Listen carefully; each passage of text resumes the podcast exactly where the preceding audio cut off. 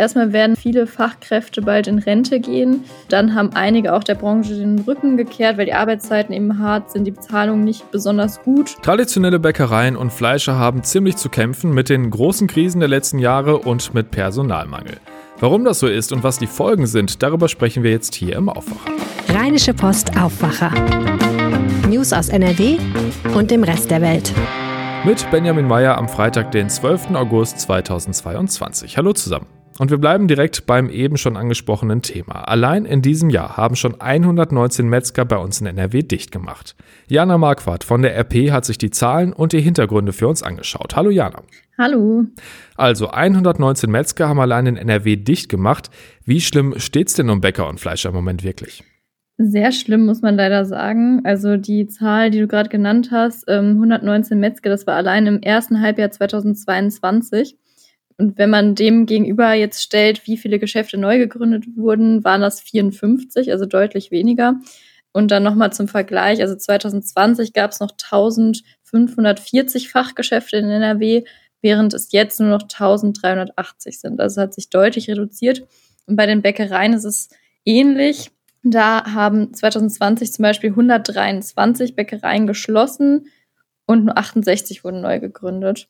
Und 2021 wiederum haben auch wieder 90 geschlossen. Also es sind immer wieder ganz viele Betriebe, die leider zumachen müssen. Und ähm, genau, wenn man es dann nochmal äh, bundesweit vergleicht, 2019 10.500 Betriebe, ähm, die da noch existiert haben und 2021 dann ja, nur noch 9.960. Ich habe es ja schon angedeutet, die großen Krisen der letzten Jahre spielen da natürlich eine Rolle. Ist das denn die Hauptursache dafür, dass traditionelle Bäcker und Fleischer so zu kämpfen haben? Das ist zumindest eine große Ursache dafür, die jetzt gerade sehr akut ist.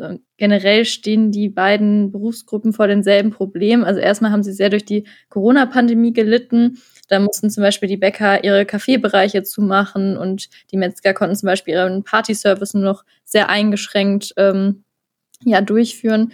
Ja, dann kam eben noch der russische Angriffskrieg, die Rohstoffpreise sind durch die Decke gegangen, ähm, haben sich teilweise verdoppelt, die Energiekosten steigen immens. Und dazu kommt dann noch, dass ja, es generell einen großen Fachkräfte- und Nachwuchsmangel gibt. Die Arbeitszeiten schrecken viele ab, das Gehalt ebenso.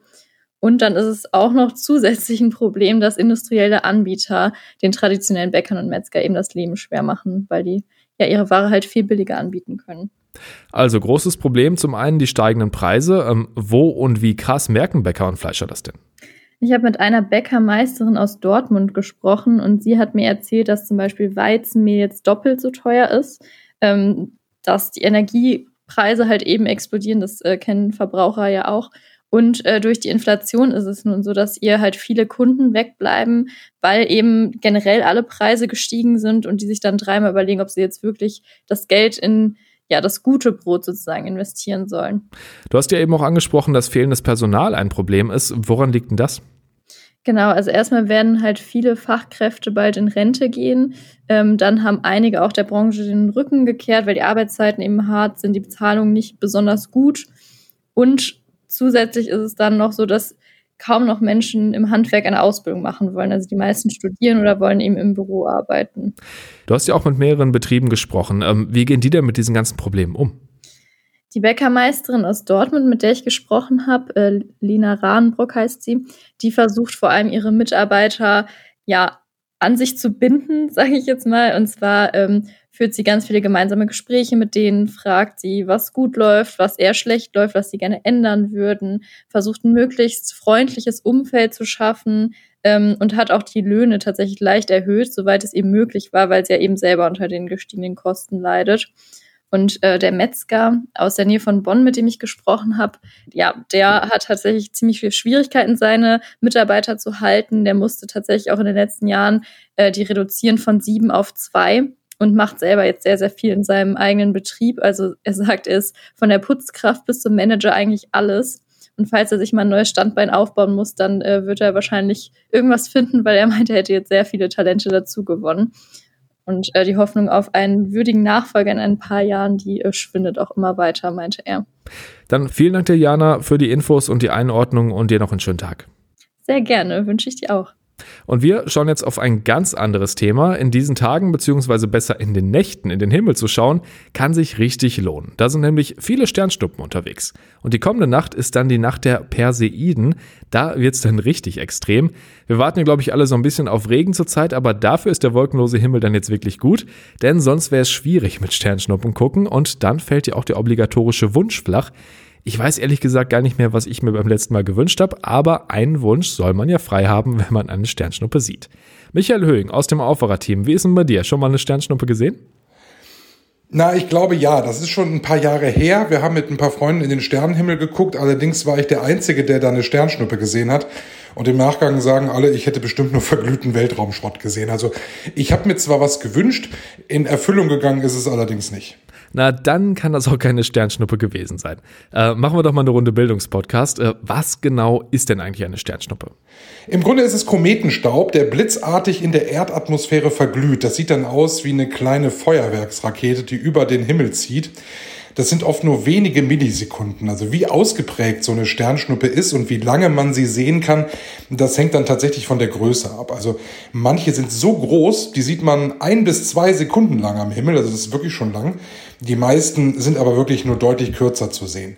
Die Geschwindigkeit, die ist erstaunlich. Diese Sternschnuppen haben bis zu 60 Kilometer pro Sekunde drauf. Also ist ganz schön schnell. Da muss man richtig gut aufpassen, dass man da nichts verpasst. Im All, da ist der Komet Swift-Tuttle unterwegs. Schon 1862 ist der entdeckt worden. Und der rast durchs All und zieht so eine Schutzspur hinter sich her. Und diese Spur kreist um die Sonne. Und auch die Erde streift diese Spur immer mal wieder und dann verglühen Reste von dem Schutt in unserer Atmosphäre. Das klingt nach einer ganz großen Sauerei und Schweinerei, ist aber tatsächlich hier auf der Erde schön anzusehen und richtig romantisch. Und ich habe es ja schon gesagt, in der nächsten Nacht sind dann besonders viele Sternschnuppen zu sehen. Ja, wir sind mitten im Perseidensturm. Das ist immer in der ersten Augusthälfte und dauert so drei bis vier Tage. Und der Höhepunkt ist eben in der kommenden Nacht. Die beste Nacht zum Stern gucken ist zwischen 1 und 4 Uhr morgens. Da ist also wirklich was für Frühaufsteher oder für Sternenfans, die gerne mal ein bisschen länger wach sind. Da lohnt sich das also wirklich mal nach oben zu gucken. Kann ich denn irgendwas machen, um die Chance auf Sternschnuppen zu erhöhen? Also, dass ich welche sehe? Ja, und zwar indem du einfach nicht wahllos irgendwo an den Himmel guckst, sondern sich ein bisschen vorbereiten sollte man schon. Am besten nimmt man sich mal einen Kompass, hat ja inzwischen fast jedes Smartphone und du musst nach Nordosten gucken. Das ist der Fluchtpunkt des Perseidensturms. Da müssen die also alle vorbei und dann einfach den Kopf in den Nacken und dann guckst du dann in Fahrtrichtung der Erde. Und das kann man sich so ein bisschen so vorstellen, wie wenn du im Auto bist, es regnet und auf der Autobahn, da kommen die ganzen Tropfen dir dann entgegen auf die Windschutzscheibe. So ist es dann auch, äh, wenn du die Sternschnuppen dann hoffentlich heute Nacht siehst. Und wenn man die Chancen noch ein bisschen erhöhen möchte, dann schaut man durch einen Feldstecher mit weitem Sichtfeld. Das muss man sich dann allerdings rechtzeitig noch besorgen. Generell muss man aber auch sagen, dass diese ganzen Hilfsmittel oft stören und den Blick dann doch einschränken. Also vielleicht am besten dann doch darauf verzichten. Es geht tatsächlich auch ohne. Und wahrscheinlich am besten nicht mitten in einer hell erleuchteten Stadt stehen, ne? Ja, am besten sind Orte, die wirklich dunkel sind. Dann sehen wir ja automatisch auch mehr am Himmel. Das kennen wir vielleicht, wenn wir im Urlaub sind. Ich war zum Beispiel äh, vor kurzem in Dänemark äh, am Strand. Da war wirklich Wahnsinn, was man da für Sterne gesehen hat. Äh, wer in der Großstadt lebt und dann an einer vielbefahrenen Straße mit Beleuchtung schaut, der wird weniger Erfolg haben als jemand, der jetzt im Stadtpark liegt. Das ist auch tatsächlich schon ein großer Unterschied. Beste Sicht hat man, wo es wirklich dunkel ist. Das sind bei uns in NRW alle, die ländlich wohnen. Die haben da wirklich einen Vorteil. Und weil du es vorhin angesprochen hast, ja, das Wetter ist natürlich gut.